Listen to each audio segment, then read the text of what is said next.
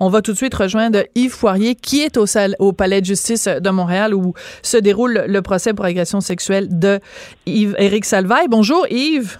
Oui, bonjour Sophie. Écoute, le témoignage du plaignant, donc, qu'on entend depuis ce matin, moi je te suis sur Twitter, ça donne froid dans le dos. Essentiellement, ce que raconte le plaignant, c'est un modus operandi systématique d'Éric Salvaille où il traite euh, ce monsieur, le plaignant, vraiment comme un objet sexuel comme un morceau de viande, euh, si tu me permets de reprendre l'expression de Donald Duguay, qui est le plaignant dans le dossier.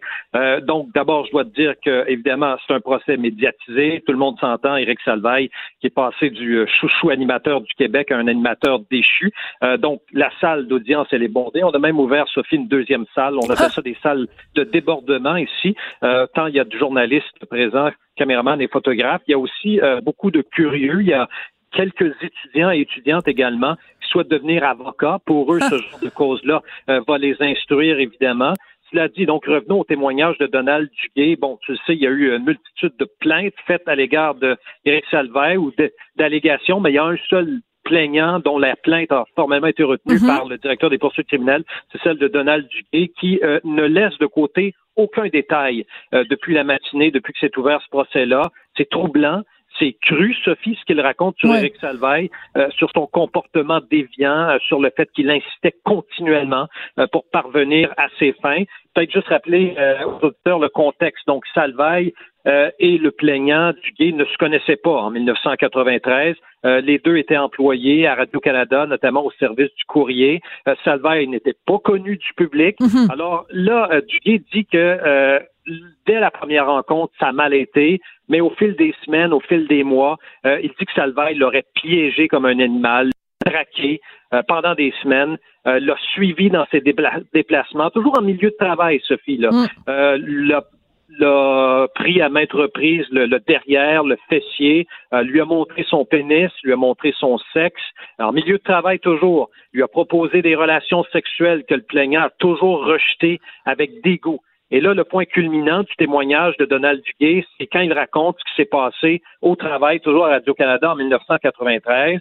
C'est l'Halloween, donc les gens arrivent au boulot costumés. Donald Duguay est costumé. Euh, à un moment donné, il se dirige vers l'une des salles de bain de Radio-Canada. Il est en train d'uriner. Là, Salvaille décide de venir le rejoindre. Et là, Sophie, euh, ça commence à se bousculer parce que Salvaille, encore là, insiste pour qu'il lui prenne le pénis. Euh, et là, évidemment, l'autre est dégoûté, le, plaignant est dégoûté. Là, Salvaille, selon le témoignage toujours du plaignant, va euh, prendre euh, ses mains, va le pousser, va le plaquer sur le mur, va tenter d'embrasser du gay. et là, tu sens la respiration le très forte qui s'accentue d'Éric Salvaille. et là, Donald Duguay dit, je sens que cette fois-ci, il ne s'arrêtera pas. Hum. Je suis en panique. Là, je décide de lui cracher au visage, mais c'est pas terminé. Euh, lui, son pantalon, Sophie, est descendu, là, il est par terre. Là, il y a le sexe sorti en érection, il commence à se masturber, il se frotte en mimant une action de pénétration sur du gay. Euh, il essaie toujours d'arracher le pantalon du plaignant, et puis, à un moment donné, Salvaille lui chuchote à l'oreille et dit, tu sais un jour que je vais finir par t'avoir à l'oreille.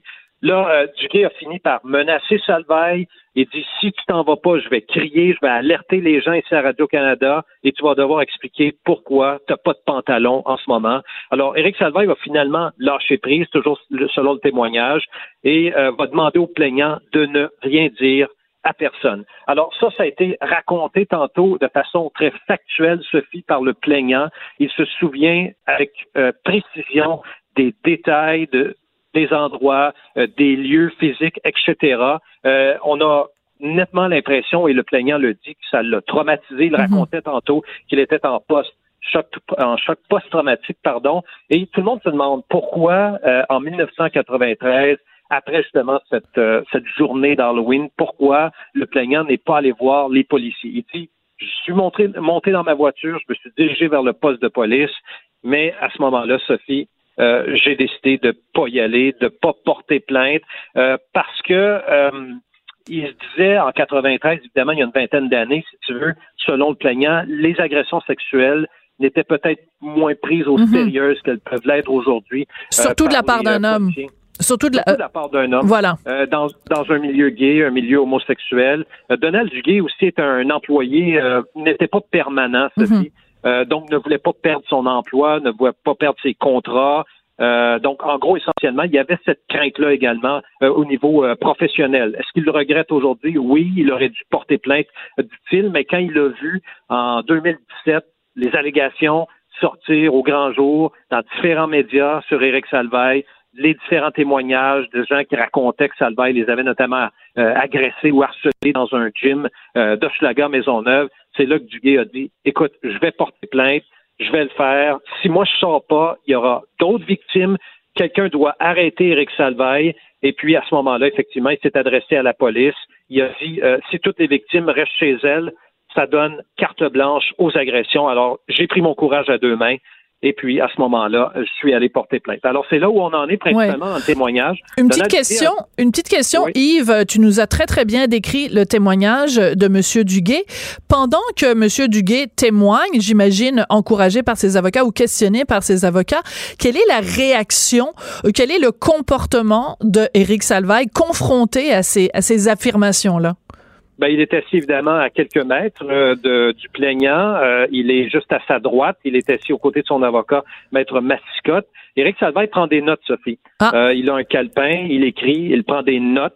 Mais j'ai, je l'ai regardé à quelques reprises dans la salle d'audience pour voir s'il avait des expressions faciales, d'une réaction quelconque face au témoignage. Et non, la réponse c'est non. Éric Salvaille ne bronche pas Sophie. Là, il est de marbre.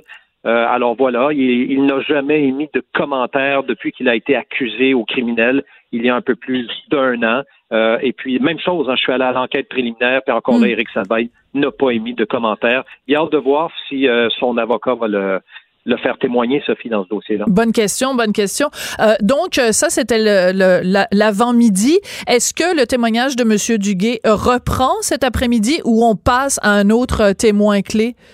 Euh, ça se poursuit au moment où on se parle. Sophie, c'est euh, Maître Mascotte, l'avocat d'Éric Salvaille, qui interroge ou contre-interroge, si tu veux, euh, Donald Duguay. là, on est vraiment dans la partie initiale du contre-interrogatoire, mhm. c'est-à-dire qu'on lui demande quelles étaient ses fonctions à Radio-Canada précisément. on essaie de, comprendre un peu l'environnement dans lequel il vivait, etc. Alors, effectivement, je, vais vous laisser. oui, absolument. pour, pour aller poursuivre l'écoute active de ce contre-interrogatoire parce qu'évidemment, euh, Maître Mascotte est un avocat quand même réputé ici à Montréal. Alors, euh, j'ai bien hâte de voir comment le plaignant va s'en sortir. Là. Absolument. Mais merci beaucoup d'être euh, sorti de la salle de cours pour venir renseigner les auditeurs de Cube Radio. Merci beaucoup, Yves Poirier. À bientôt, Sophie. Yves Poirier, c'était important qu'on s'interrompe, puis on s'excuse, mais c'était important d'aller tout de suite en direct à Yves Poirier, qui est donc au Palais de justice de Montréal, ben, décidément, j'ai plus de voix, où il couvre le procès pour agression sexuelle d'Yves Salvaille.